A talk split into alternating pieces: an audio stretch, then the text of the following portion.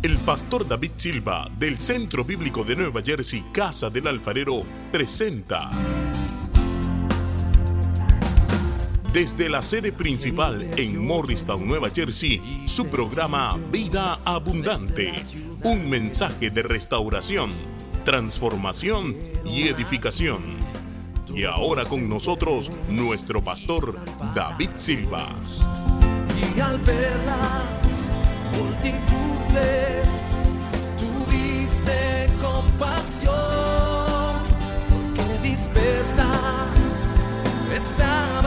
En Mateo 14 encontramos el episodio donde el Señor se aparece caminando sobre las aguas a sus discípulos en un bote que estaba a punto de hundirse y cuando lo ven ellos se asustaron, tuvieron mucho miedo porque pensaron que era un fantasma. Pedro le dice, Señor, si eres tú, manda que yo vaya sobre las aguas. Y el Señor le dijo, ven, sal, ven. Yo soy, no temas, ven.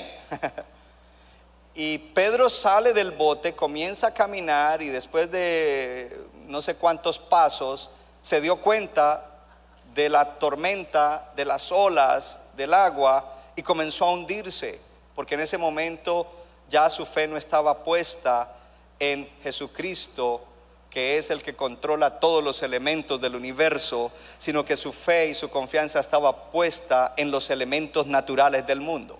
Leamos entonces.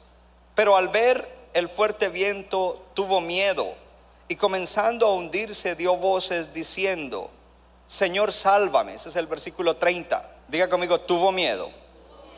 Dice, al momento Jesús extendió la mano, asió de él y le dijo, hombre de poca fe, ¿por qué dudaste? Quiero que usted vea los signos de admiración. Porque no fue que le dijo, ay, Pedrito, ay, tú tienes poquita fe. Ven, ven, mijo. No, en nuestro lenguaje común diríamos, el Señor regañó a Pedro. En su lenguaje bíblico usted diría, lo reprendió. Hombre de poca fe. Y la siguiente frase es de suma importancia. ¿Por qué dudaste? ¿Qué le dijo? ¿Por qué dudaste? Gloria a Dios. Ahora vaya conmigo a Romanos 14. Temor y duda.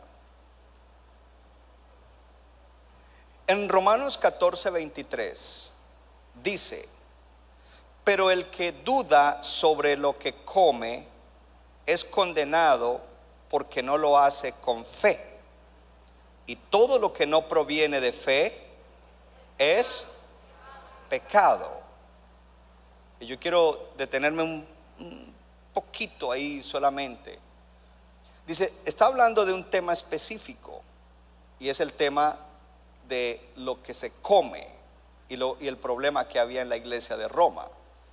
Y le dice, porque el que duda, el que duda, Pedro, ¿por qué dudaste? El que duda sobre lo que come es condenado. Pero quitemos la palabra come. El que duda sobre lo que hace, comer es un hacer. Y hay muchas cosas, de hecho como cristianos, todo lo que hacemos lo deberemos hacer para quién? Lo debemos hacer para el Señor, en línea con la palabra del Señor, con la voluntad del Señor, con el propósito del Señor. Y dice, pero eh, como esposo, como esposa, en todas las áreas, en el servicio a Dios, pero el que duda sobre lo que hace es condenado. O sea, él mismo se siente mal. ¿Será que eso estaba bien? ¿Será que sí? ¿Será que no? Eh, ¿Será que eso se puede? ¿No se puede? Bla, bla, bla, bla, bla, bla. El que duda sobre lo que hace, pues él mismo se trae condenación. ¿Por qué? Porque no lo hace con fe.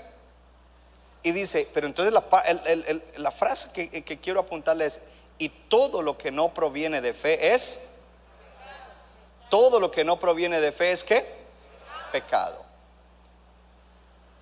Nosotros debemos entender que aparte de los pecados morales, de los pecados espirituales, si hay algo que es muy, pero muy malo, es la falta de fe en nuestro vivir.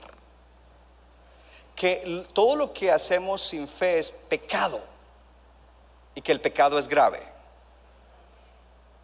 Pastor, pero aquel está adulterando y yo solamente aquí no creí en esto. Es pecado, es pecado, es pecado. ¿Hay alguien aquí? Porque eh, quizás hemos tomado o algunos han tomado esto como a la ligera. Bueno, eh, yo no, no, cometo pecados morales, yo vivo bien. Eh, sin embargo, pues en muchas cosas yo no creo, yo, no, yo dudo. Y Dios dice, un momento. Y por eso Él le llamó fuertemente la atención a Jesús. Ahora, la pregunta es, cuando nosotros pecamos, ¿qué necesitamos de parte de Dios para solucionar el problema de ese pecado? Misericordia. Diga, para solucionar el pecado necesito la misericordia, más fuerte, la misericordia de Dios. Mi tema en el día de hoy es misericordia que vence la duda misericordia que vence la duda.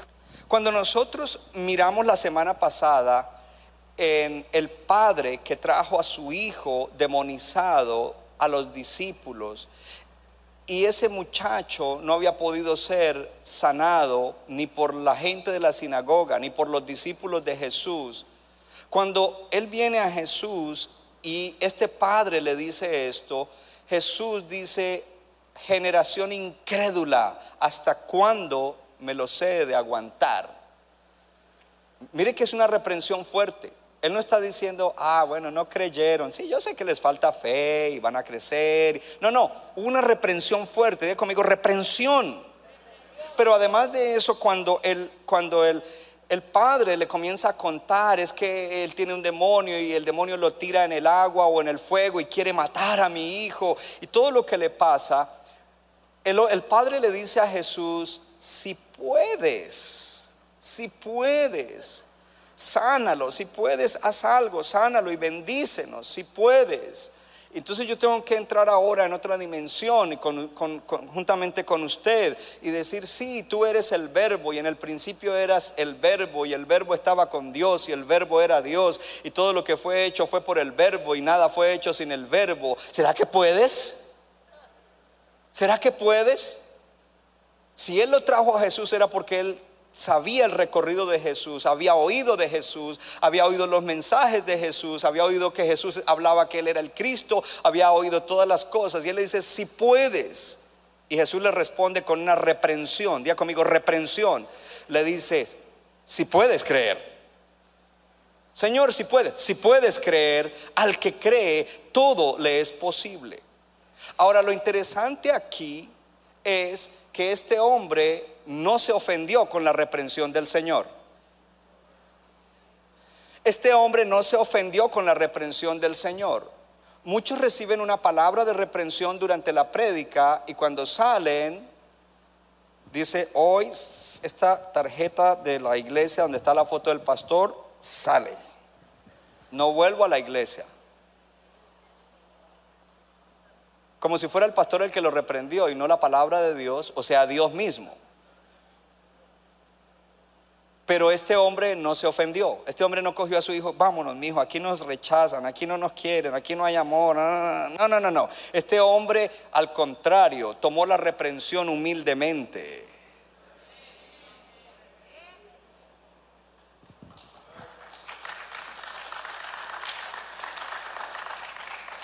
Y dijo, Señor, yo creo, pero dentro de mí todavía hay incredulidad. Yo sí creo en ti, pero para esto mm, hay incredulidad. Ayuda mi incredulidad, ayúdame a vencer mi incredulidad, ayúdame a vencer mi falta de fe en esto.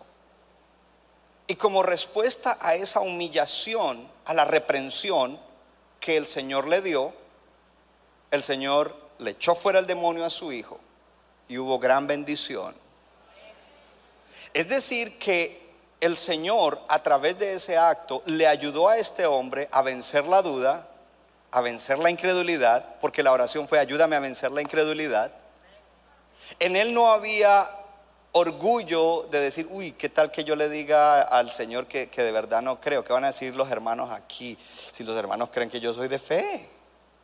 Además, el otro día hablaba con el hermano Pachito y, él me dijo, uy, tú tienes más fe que muchos en la iglesia. Porque a veces existe una competencia insana. ¿Quién tiene más fe? ¿Quién tiene más fe? Y yo voy a ir donde, do- donde el ministro que tenga más fe en la iglesia. Y Dios dice, eso, es, no, eso no tiene sentido espiritual. Y muchos creyentes tienen mucha duda y sin embargo su apariencia externa es de fe. Pero este hombre fue humilde y se humilló diciendo, creo, pero dentro de mí hay incredulidad, ayúdame a vencer la incredulidad. Y eso le agradó al Señor. Y como lo que no es de fe es pecado, la reprensión de Jesús se convierte en una medida misericordiosa para ayudarle a vencer la duda. La reprensión del Señor se convierte en una medida de amor de Dios para ayudarlo a vencer. Entonces el punto que yo le voy a hablar en el día de hoy, el punto de hoy es reprensión misericordiosa, misericordia que reprende. Reprensión misericordia. Puede leerlo ahí, si ve, y le estoy dando el tercero. Le voy a dar medio de otro y la otra semana le doy el uno y medio que falte. Diga conmigo, reprensión misericordiosa, misericordia que reprende.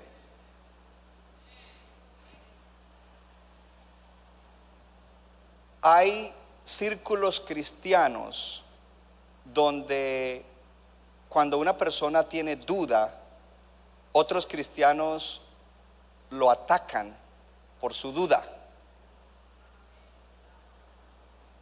O le exhortan de una manera equivocada, haciéndolo sentir mal porque no tiene fe. Pero Dios tiene una medida para ayudarnos a ganar la buena batalla de la fe y es la misericordia. Y algo que usted y yo debemos entender es que hay diferentes clases de duda.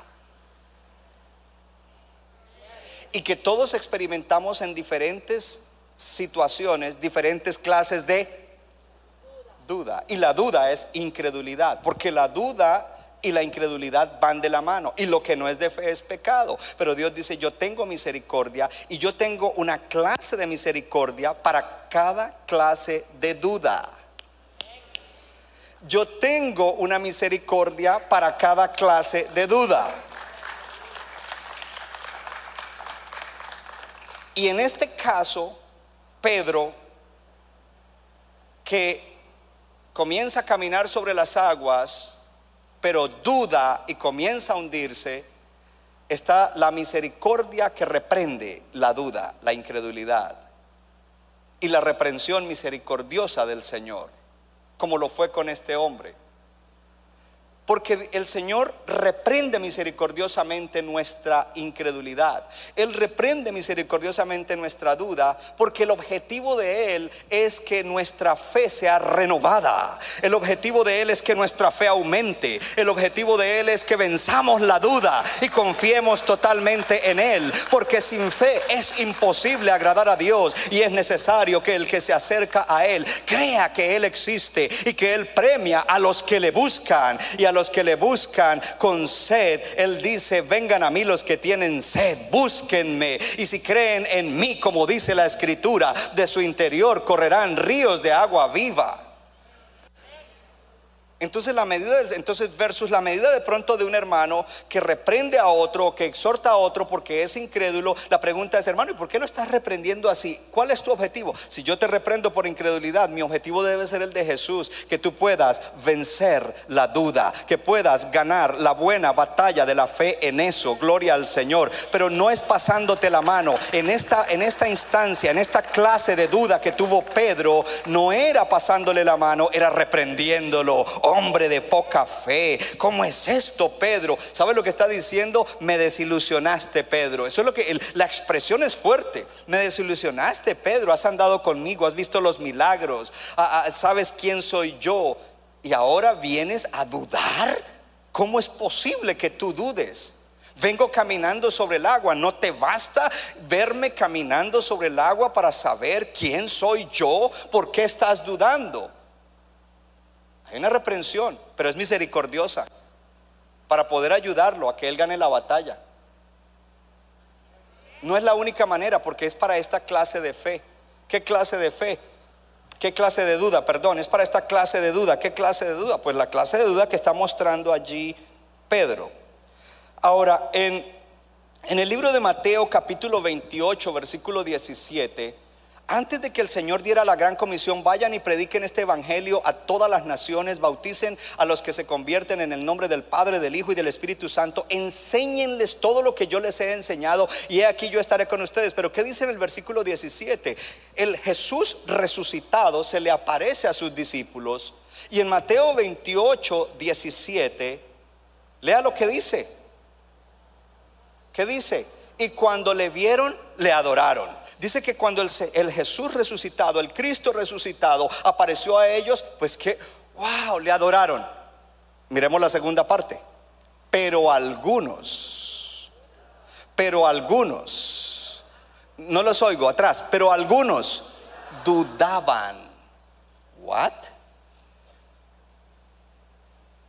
Habían discípulos de Jesús que dudaban. Ni viendo los resucitados creían.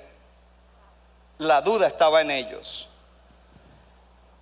algunos dudaban. Esa palabra duda significa ser vacilante, indeciso, titubeante, estar lleno de incertidumbre o una incertidumbre titubeante. Es una falta general de fe, de perdón, de confianza. Una falta general de confianza, como que mm, yo, yo no creo esto.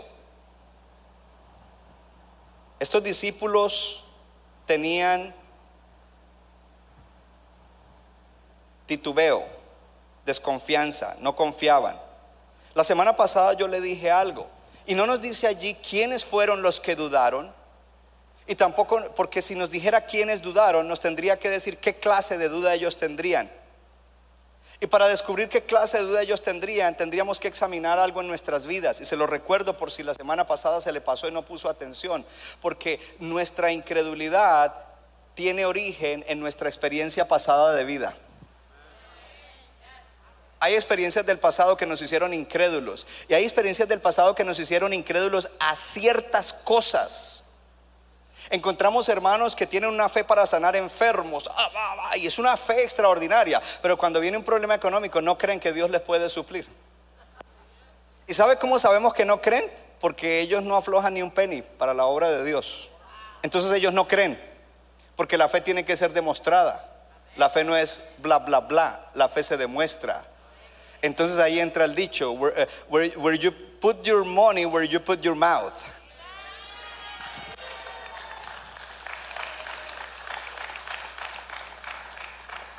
Y no creen, y no creen.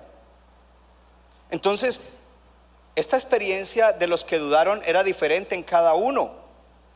Es suficiente decir que ellos tuvieron un encuentro extraño con el Hijo de Dios resucitado y luego les da una misión casi imposible de lograr. Ustedes van a ir, a, vayan a todas las naciones, prediquen y ellos quizás no entendían todo eso. Y todo eso se estrella con sus conceptos previos, con sus conceptos anteriores y contrastan con su experiencia normal de vida y les parece algo como irreal. En inglés dirían, this is surreal. ¿Cierto? Para una persona normal es algo extraño. Entonces ellos tienen duda. Estos discípulos dudaron. Pero acuérdese que nosotros encontramos gente que dudó, como por ejemplo Tomás. Y lo que el punto, uno de los puntos que le quiero dar en el día de hoy es que Dios no te está dando un cocotazo en la cabeza porque dudas. Dios te está diciendo, yo te voy a extender mi misericordia. Y si, y si la clase de duda que tú tienes requiere una reprensión misericordiosa, te voy a reprender misericordiosamente y te voy a dar una misericordia que reprende tu duda porque quiero que te levantes. Tú eres un hijo mío, yo te escogí, yo te di salvación y sé las luchas que tienes. Lo normal de este lado de la eternidad es que tengas luchas, que tengas duda, que muchas veces hagas preguntas porque no entiendes en tu razonamiento por qué eso sucede o por qué eso no sucede. Entonces, vemos, nos vemos allí nosotros, e, esto nos trae aliento. Porque hay creyentes que nunca mencionan que tienen dudas, que, que- que- que- en, en algunas áreas no lo, no lo mencionan porque dicen, uy, en ese círculo donde estamos, uy, el hermano Juanito, qué fe, la hermana fulana mueve montañas. Yo qué les voy a decir que yo tengo dudas. Oh, sí, sí, amén, amén, amén, amén, amén, amén, amén, amén. No, hermano, el Señor está buscando humildad. El Señor está buscando una actitud como la del Padre del Hijo, que dice, Señor, creo, pero tengo duda. Hay duda dentro de mí, te la confieso. Señor, tengo una batalla. Oh, porque todo creyente tiene que luchar por su fe. El enemigo no vino por tu hogar, el enemigo no vino por tus finanzas. Él toca tus finanzas, él toca esas cosas, pero el objetivo del enemigo es tu fe. Él quiere deteriorar tu fe. Y por eso pondrá duda y usará tu razonamiento y usará el razonamiento de otros para tratar de desviarte de la fe. Y lo otro que, no solamente que Dios sabe que yo dudo y que me quiere ayudar a través de su misericordia, lo otro que me alienta es saber, wow, y el hermano Juanito que cree que mueve montañas debe tener sus dudas. Lo que pasa es que él no las dice. Y la hermana Panchita que mueve, uy, ella también debe tener sus, no soy el único, I am not alone in this boat. Hello, I'm in a good company, estoy en buena compañía. Hay gente que duda. El pastor dice que a veces cuando le presentan ciertas cosas, el primer impacto no es que lo hace levantarse y decir lo vamos a hacer, sino que el primer impacto le llega al hígado y como que dice, ¿y cómo vamos a hacer esto? Pero después él se levanta y él va a la comunión con Dios, porque es en la comunión con el Señor donde podemos ser espirituales y no simplemente seres humanos naturales que razonan con el razonamiento natural. Oh, gloria a Dios, hermano. Esto es, esto es para todos. Aquí nadie, aquí nadie puede decir, oh, este mensaje hoy no es para mí. De hecho, algo más, algo más, algo más. Porque el Señor nos trae una reprensión misericordiosa.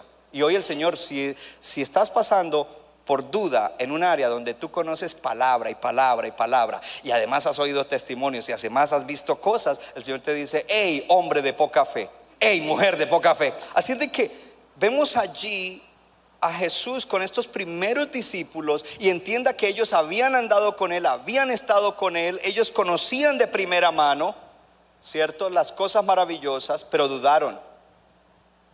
¿Será entonces sorpresa que nosotros también dudemos a veces? No, no es sorpresa. Cuando viene esa incertidumbre, cuando viene ese titubeo, cuando viene la duda de lo que hemos visto, oído y experimentado y preguntamos, ¿será que lo que he visto, oído y experimentado es real? ¿Is that real? Y ahí es donde necesitamos humillarnos para que la misericordia de Dios nos alcance. Y su misericordia que reprende la duda, aleluya, nos dé victoria en la buena batalla de la fe. Esa es la manera de lucharlo, buscando entonces al Señor. La palabra dice, es pues la fe la certeza de lo que se espera. Entonces la incredulidad es la incertidumbre de lo que se espera. Um, ¿Será que si viene? ¿Será que no viene? Es la incertidumbre. Es la convicción de lo que no se ve. Entonces eh, para el incrédulo es la duda de lo que no se ve. Bueno, yo no lo veo, si no puedo meter el dedo y, en, los, en las manos, en los pies, en la mano en el costado, yo no voy a creer. Pero bienaventurados los que no estuvimos con el Señor y hemos creído. Bienaventurado eres tú allá atrás, bienaventurado eres en Morristown, bienaventurado en Colombia, bienaventurado en Ecuador, bienaventurado en México, bienaventurado en Honduras, en Costa Rica. Gloria al Señor. Dios nos llama a nosotros, también entre hermanos, a dar esa misericordia a aquel que duda en un momento dado. En el libro de Judas hay un versículo, no se lo voy a decir, usted lo estudia después, que dice, tengan compasión o misericordia de los que dudan. Si es un hermano, hay que extenderle misericordia. ¿Cuántos le dan gloria a Dios? ¿Cuántos le dan gloria a Dios?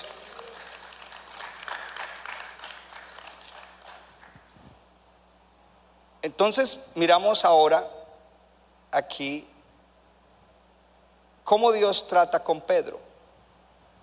¿Qué fue lo que el Señor hizo con Pedro? Lo reprendió. La respuesta de Jesús muestra una desilusión misericordiosa. Lo que el Señor le está diciendo a Pedro, Pedro, me desilusionas.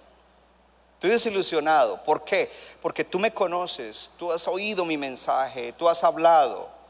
Y mira con lo que tú estás saliendo en este momento, dudando de mí. ¿Por qué dudas? ¿Por qué dudas? No tienes razón para dudar. Entonces, vemos que Pedro se centró en los elementos naturales. Y el razonamiento de Pedro le dijo, es imposible que un ser humano camine sobre el agua. Yo no sé quién será este que me está llamando. Y yo es que caminando, eso no es posible y se comenzó a hundir. Lo que está mostrando él ahí es que él no está confiando en aquel que tiene control sobre los elementos, sino que está confiando en la naturaleza de los elementos, en las características intrínsecas de los elementos naturales. La respuesta de Jesús es una desilusión misericordiosa que quiere que Pedro y los que están en el bote y tú y yo en el día de hoy entendamos que cuando comenzamos a dudar estamos transfiriendo nuestra confianza de Él hacia las cosas. si, todo cambia aquí, si entonces sucede esto, si el médico puede hacer esto, si, y no estoy diciendo que no hay que usarlo, pero cuando toda tu confianza se va hacia las cosas que se pueden hacer aquí en la tierra, las cosas naturales, tú estás entonces ya no confiando en Dios, sino confiando en esos elementos o en esas personas o en esos medios naturales, terrenales, humanos, temporales, cuando tú tienes al Dios eterno, creador del cielo y la tierra. Oh, gloria al Señor. Y, en ese momento te levantaste un ídolo de algo temporal y material porque tú estás creyendo no en el poder de la palabra, sino en el poder de los elementos naturales humanos. Aleluya. Oh, pero el, Señor está diciendo, hey, ¿por qué desconfiaste de mí? ¿Por qué no confías en mi palabra? Si yo te digo, ven y anda, anda en mi palabra. Pero tú ahora no estás confiando en mi palabra. Los primeros tres pasos que tú diste cuando saliste del bote, los hiciste confiando en mi palabra. Pero una vez que te diste cuenta que esto es algo sobrenatural y no es algo natural, dejaste de confiar en mi palabra y comenzaste a confiar en los elementos naturales. Ahora estás pensando todo lo que sube baja, la ley de la gravedad está funcionando y fuera de eso el mar está agitado, me voy a hundir, me voy a ahogar, eh, esta tormenta no la voy a pasar. Oh, sálvame, Señor. ¿Qué tormentas de la vida estás atravesando hoy en día? ¿Y qué estás pensando? ¿Cómo ves las tormentas? ¿Crees que Dios te va a sacar adelante? ¿Crees en el poder de la palabra? ¿Crees que para los que aman a Dios todas las cosas les ayudan a bien? Esto es los que aman a Dios y han sido llamados conforme a su propósito.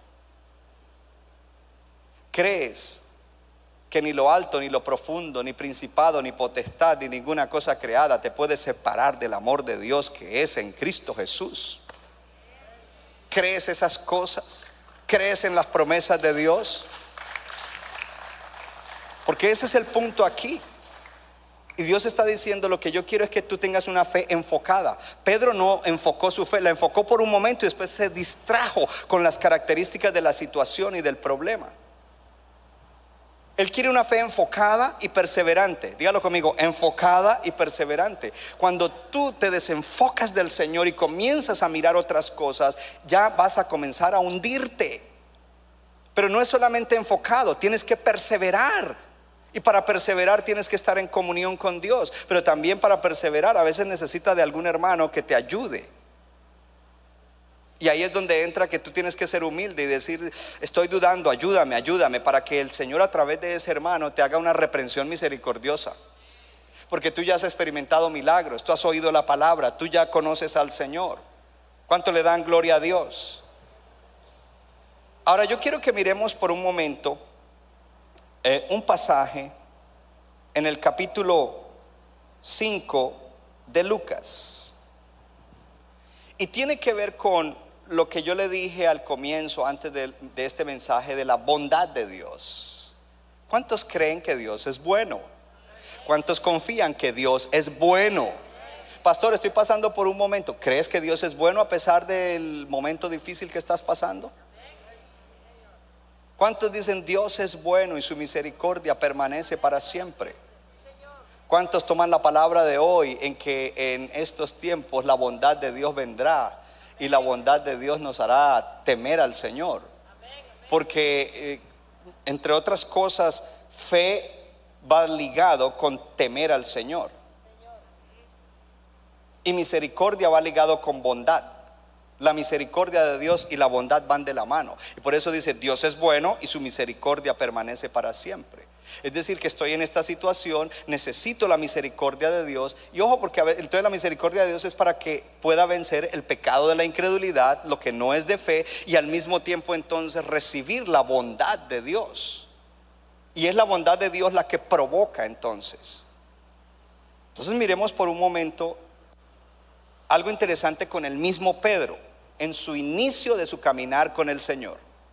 Dice, aconteció que estando Jesús junto al lago de Genezaret, Lucas 5, el gentío se agolpaba sobre él para oír la palabra de Dios y vio dos barcas que estaban cerca de la orilla del lago y los pescadores, habiendo descendido de ellas, lavaban sus redes. Y entrando en una de aquellas barcas, la cual era de Simón, le rogó que la apartase de tierra un poco y sentándose enseñaba desde la barca a la multitud. que estaba haciendo? Enseñando desde la barca, enseñando la palabra.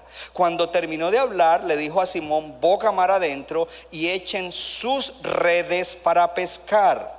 Respondiendo Simón le dijo, maestro, toda la noche hemos estado trabajando y nada hemos pescado mas en tu palabra echaré la red. Oh, esto es maravilloso. Espera, un momento. Es el primer encuentro de Pedro con el Señor. Y Pedro siempre era de razonar. Y entonces cuando sucede eso, le dicen, mm, eh, este rabino no sabe de pesca ah, y debería saber porque está por aquí, entonces le voy a recordar. Pero de repente él dice, en tu palabra la voy a echar. ¿Tú me estás diciendo que la eche? Pues la voy a echar. Versículo 6. Y habiendo hecho esto, encerraron gran cantidad de peces y su red se rompía. Entonces hicieron señas a los compañeros que estaban en la otra barca para que viniesen a ayudarles y vinieron y llenaron ambas barcas de tal manera que se hundían. Viendo Simón Pedro Viendo esto, Simón Pedro cayó de rodillas ante Jesús diciendo, apártate de mí, Señor, porque soy hombre pecador. Uh, tremendo eso. El Señor le dice, boga mar adentro, tiren las redes. Eh, hay algo ahí que debo pensar y analizar, el Señor le dijo, tiren sus redes, en la Reina Valeria dice, vuestras redes. Pedro creo que tiró solo una red, porque dice que él sacó la red. Pues yo no voy a, a desgastarme tirando todas las redes, voy a tirar una, en tu palabra voy a tirar la red. Y cuando viene esa pesca tan grandiosa, Pedro cae de rodillas entonces aquí vemos varias cosas que suceden. Número uno, ellos habían perdido el tiempo, no, no habían avanzado su economía, había habido un desgaste de empleados, de botes, de cosas. Ese día no había para pagar el salario del día o de la noche, que era pescando, etcétera, etcétera. Pero la bondad de Dios visitó allí a Pedro y a los otros pescadores a través de hacer un milagro de pesca que rompía las redes. Y, y, esa bondad de Dios al visitarles allí, no porque lo merecieran, es el encuentro inicial, hello, sino porque Dios es bueno y su misericordia permanece para siempre. Esa bondad de Dios, míreme acá, esa bondad de Dios causa que haya arrepentimiento. La bondad de Dios causa que haya arrepentimiento. El arrepentimiento solamente se da cuando hay fe. Porque es, oh, me arrepiento, Señor, y apártate de mí, yo soy un hombre pecador, tú eres Jesús, eh, confío en ti, tú, eh, tú eres, tú eres. Número uno, proveyó, la bondad de Dios visitó. Número dos, esa bondad causó que se hubiera levantado la fe de Pedro en el Señor. Pero es importante que nosotros aprendamos a ver la bondad de Dios. Porque Dios hace cosas tan maravillosas y nosotros nos las atribuimos. Es que yo trabajo duro. Es que yo sí me, me mato el lomo. Es que yo soy muy hábil en lo que hago. Es que bla, bla, bla, bla, bla, bla. eh, la, la, la, la, la. Y Dios hace cosas tan extraordinarias que ni siquiera nos damos cuenta que es la bondad de Dios. Porque cuando tú experimentas la bondad de Dios, eso te lleva a que te arrepientas de la incredulidad en este caso y a que pongas tu confianza en Dios y le digas, Señor, sí, ese eres tú. Entonces la, la bondad trae bendición, pero va más allá simplemente de ese beneficio económico o material, va mucho más allá. Va mucho más allá. Y es para tocar el corazón de ese individuo, de esa persona o personas que reciben la bondad de Dios. Yo estoy creyendo que la bondad de Dios nos está visitando en estos días. Pero yo oro a Dios que te abra los ojos y te deje ver la bondad de Dios visitándote. Y que en todo lo que has sido incrédulo tú te arrepientas y no seas hombre o mujer de poca fe, sino que comiences a creerle a Dios. Que si habías transferido tu confianza de Dios a todo lo que el sistema, es que estoy en Estados Unidos, es que si esto, es que si la economía, es que si el jefe, es que si lo otro, comiences a decir, perdóname Señor, porque yo transferí mi confianza en el poder tuyo, en el poder de tu palabra, a confianza en el poder de lo que se mueve aquí, de los sistemas que se mueven aquí en la tierra. Perdóname, Señor, perdóname, porque de aquí en adelante yo quiero levantarme y quiero ir a una nueva dimensión de fe y quiero experimentar, aleluya, tu bondad, tu gloria, tu bendición en mi vida, aleluya, como nunca antes lo he hecho. Que cuando la gente vea la bendición que hay en mi vida, me miren y diga, tiene que ser Dios el que está haciendo eso. Oh, definitivamente tiene que ser Dios. Que esa bendición será tan grande que a simple vista la gente tendrá que decir, tiene que ser Dios. Oh, yo quiero decirte algo, sobre todo para los nuevos, porque los viejos ya lo saben y quizás no- algunos no lo han creído. Hermano, todo lo que Dios me ha confiado en mi humanidad, en mi capacidad humana, natural, no puedo hacerlo. No soy capaz de hacerlo. No tengo la habilidad ni la capacidad para hacerlo. Pero doy gracias a Dios y doy testimonio que no soy yo, sino la gracia de Dios la que me ayuda. Él es la bondad de Dios la que me ha levantado para poder manejar todas las cosas que estoy manejando. Así es de y esto es tremendo porque es que en la iglesia de Cristo se ha metido mucho el que admiremos hombres y está bien honrarlos y respetarlos, hay que hacerlo, pero no podemos sacar a Dios del cuadro. Debemos decir, yo honro y respeto a este hombre de Dios, hello, pero, pero yo sé que sobre él está el Señor, que lo que él hace, que, oh, y eso se va, eso va, no, ya no me mire a mí, ahora mírese usted, porque a veces Dios no lo usa, a veces Dios no, no hace lo que tiene que hacer, porque sabe que en el momento en que Él manifieste algo, se te va a subir a la cabeza, y ahí es donde fracasamos en nosotros ganar la buena batalla de la fe. Fracasamos y entonces comenzamos a confiar en lo de aquí. Y entonces cuando de pronto vino y- y pasó algo y, y- solucionamos aquí, se nos olvida que fue Dios. Y ojo, porque Dios lo puede hacer con médico o sin médico. Hay veces que Dios usa médico, pero de todas maneras el que sana es Dios. Dios lo puede hacer con abogado o sin abogado, pero el que lo va a hacer es Dios. Dios lo puede hacer con dinero o sin dinero y el que lo va a hacer Dios. Y cuando tienes el dinero para hacerlo, no fue el dinero, fue Dios. Una de las cosas que aconteció, porque son tres cosas que le, que le quiero mostrar en lo de la pesca, que se llama la pesca milagrosa. La primera es la bondad de Dios proveyendo. La segunda es esa bondad trajo que este hombre temiera a Dios y se cumple. La bondad traerá el temor de Jehová. Y el temor de Jehová solo se puede tener si hay fe. Oh Señor, abre los ojos de mis hermanos y hermanas que todavía los tengan velados. Pero hay una tercera cosa, y es que el Señor está diciendo, yo te salvé a ti, yo te di la fe, con esa fe te di mi gracia, con esa gracia te extendí mi misericordia, te perdoné pecados, te hice mi hijo, te di vida eterna, te di una nueva vida, tengo un propósito para ti. Resumen, fuiste elegido para un tiempo como este. Pero todo eso que Dios te ha dado, no te lo dio simplemente para que te sientas bien y pases la vida de vacaciones.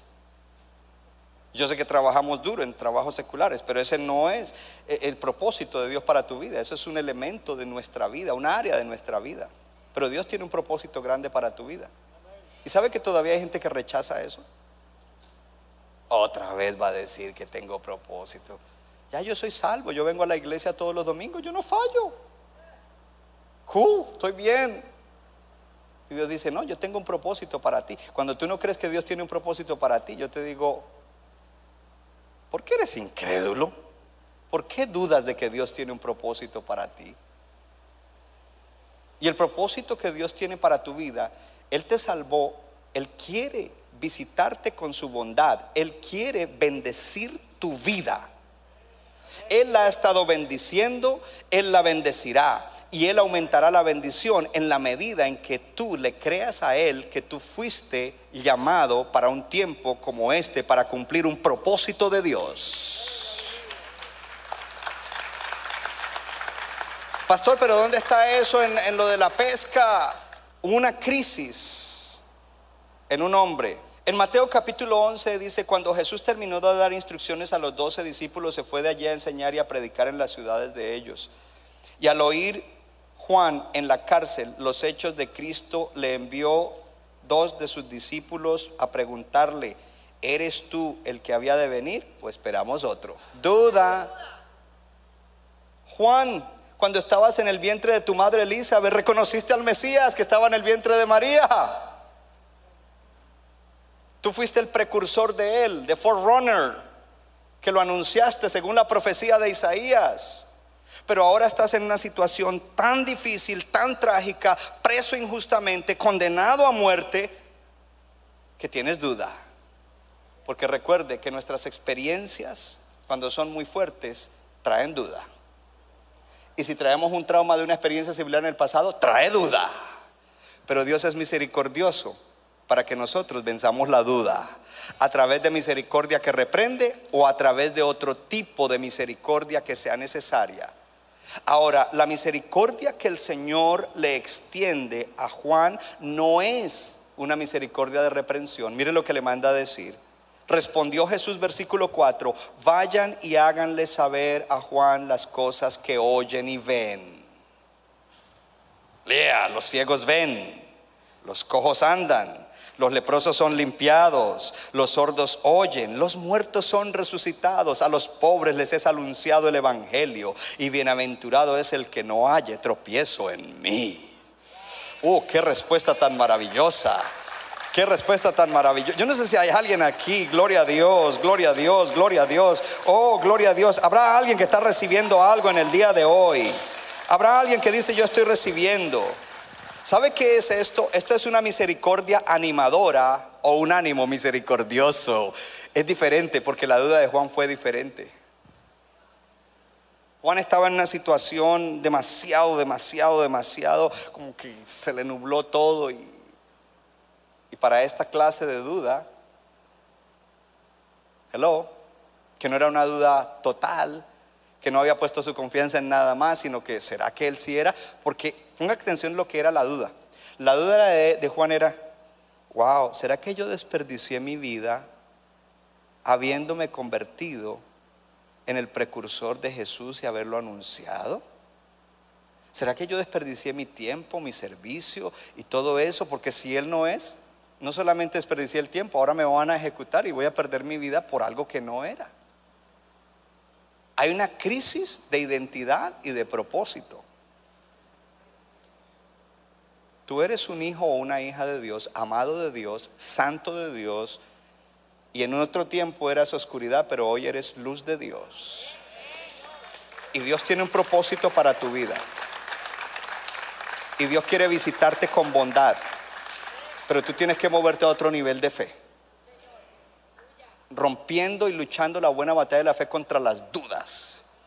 Cuando se levanten las olas fuertes, cuando se levanten los problemas, cuando se levanten las circunstancias, cuando el problema se ponga peor, cuando la situación se ponga intolerable, en ese momento tienes que buscar la manera de humillarte delante de Dios para recibir la misericordia de Dios y poder vencer la duda, porque es a través de la misericordia de Él que vencerás la duda. Y, para buscar la misericordia hay que ser humildes, hay que humillarse. A veces no queremos buscar a los líderes, a veces eh, líderes no quieren buscar al, apóstol ni a la pastora, no, yo, lo manejo solo, yo no quiero molestarlos, ellos están muy ocupados, mentiras. O sea, no es mentira que estamos ocupados, estamos muy ocupados, pero te vamos a atender de todas maneras. Si tú no confías en mí, ¿por qué yo debo confiar en ti? Y eso es fe. Él tenía una crisis de, ¿será que sí, será que no? Y el Señor le envía, díganle a Juan que los ciegos ven, díganle a Juan lo que oyen y lo que ven los ciegos ven, los leprosos son limpiados, muertos son resucitados, gente es sanada, gente es liberada, el Evangelio está siendo predicado. Díganle eso a él. Ahí hay una misericordia diferente.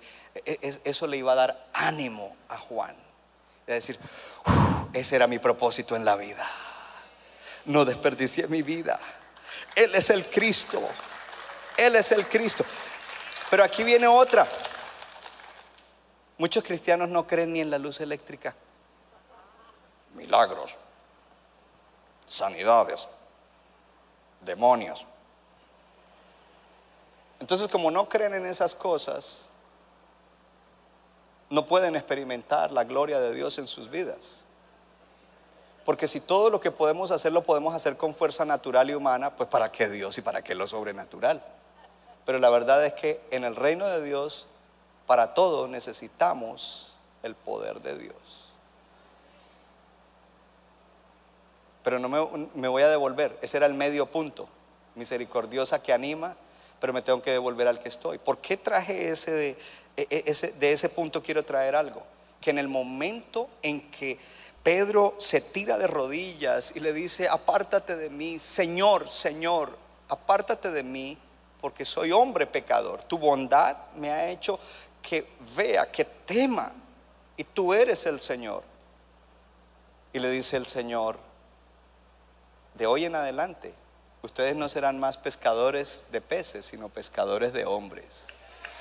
El propósito para sus vidas, el propósito para sus vidas, el propósito para sus vidas, los de atrás, tiene que alegrarse, tiene que alegrarse. Y si a alguien dice a mí, ya esa parte del mensaje no me gusta, yo quería la fe para los problemas, la fe para la sanidad, la fe para esto, pero para ganar alma, no, no, no, eso no es conmigo. Entonces yo te digo, hombre incrédulo o mujer incrédula, ¿por qué dudas de que el propósito magno de Dios para tu vida es que tú siendo bendecido, siendo una persona visitada por la bondad de Dios, te conviertas en bendición a gente que ya no irá a una eternidad de sufrimiento, a gente que no seguirá sufriendo en la vida sin propósito, llevando palo, eh, siendo robados y asaltados por el enemigo, sino gente que transformará su vida. Es momento de que tú creas, hermano, es momento de que tú creas, es momento de que el líder que estaba desanimado y arrastrando la chancleta se sacuda y diga, oh, gloria a Dios, la gloria de Dios se está moviendo en en, Morristown hubo un llamado, gente fue sanada, gente fue liberada, gente fue llena del Espíritu. En el otro campus hubo milagros, en el otro campo hubo salvaciones.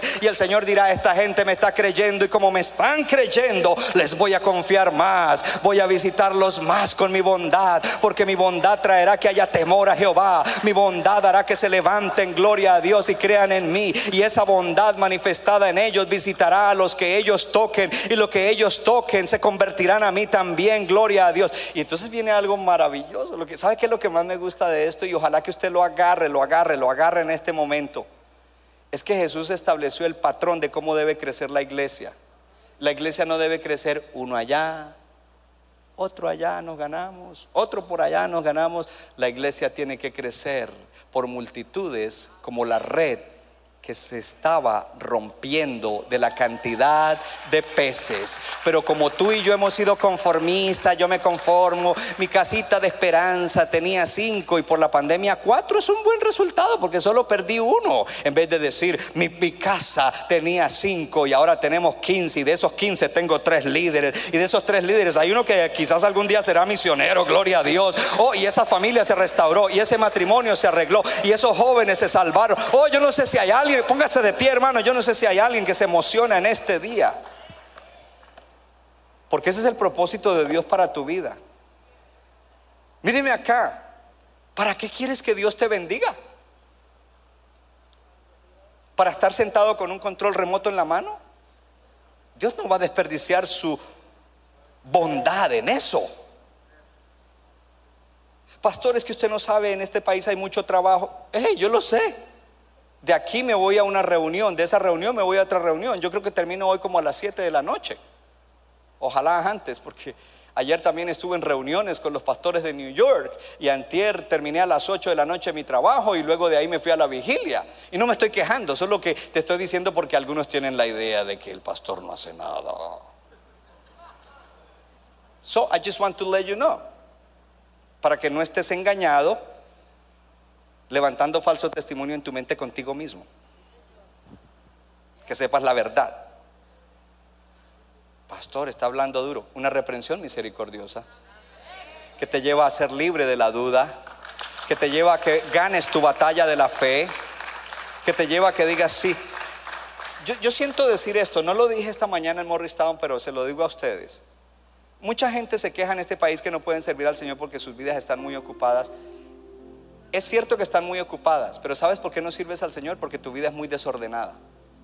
Si tú tomaras la enseñanza de las siete áreas de la vida y ordenaras bien tu vida y desperdiciaras menos tiempo en el internet, menos tiempo en el WhatsApp, menos tiempo en el Facebook y organizaras y aún le pusieras presión a tu jefe y le dirías tal día yo no te trabajo, yo te trabajo tantas horas y bien trabajadas, soy uno de tus mejores empleados. Es más, jefe, te voy a decir algo, por causa de mí aquí el Señor está bendiciendo esta empresa.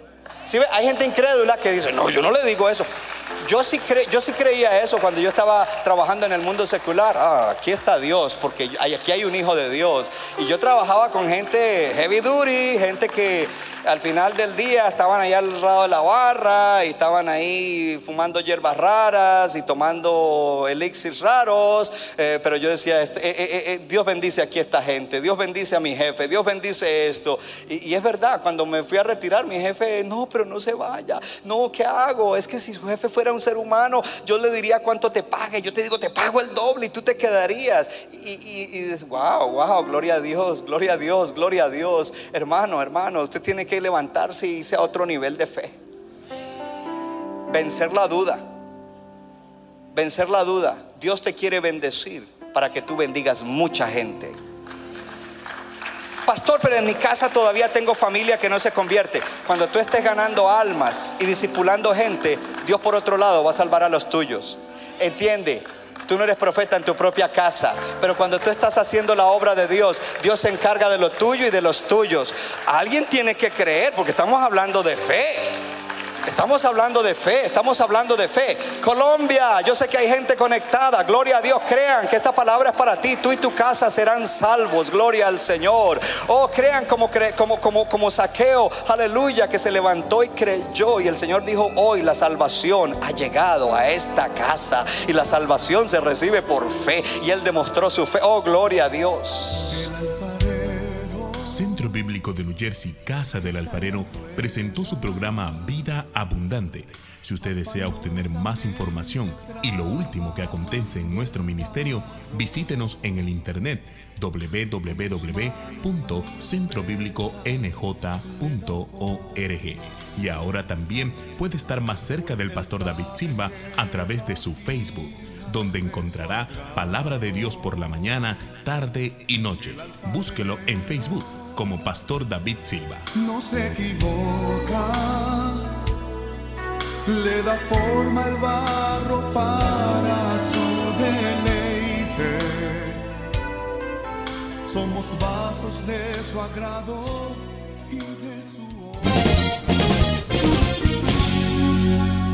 Nuestra iglesia está localizada en la 63 de la Abbott Avenue en Morristown, Nueva Jersey. Miércoles 7 y 30 de la noche, domingo 8 y 30 y 11 de la mañana. Para más información, llámenos al 973-292-0170. 973-292-0170.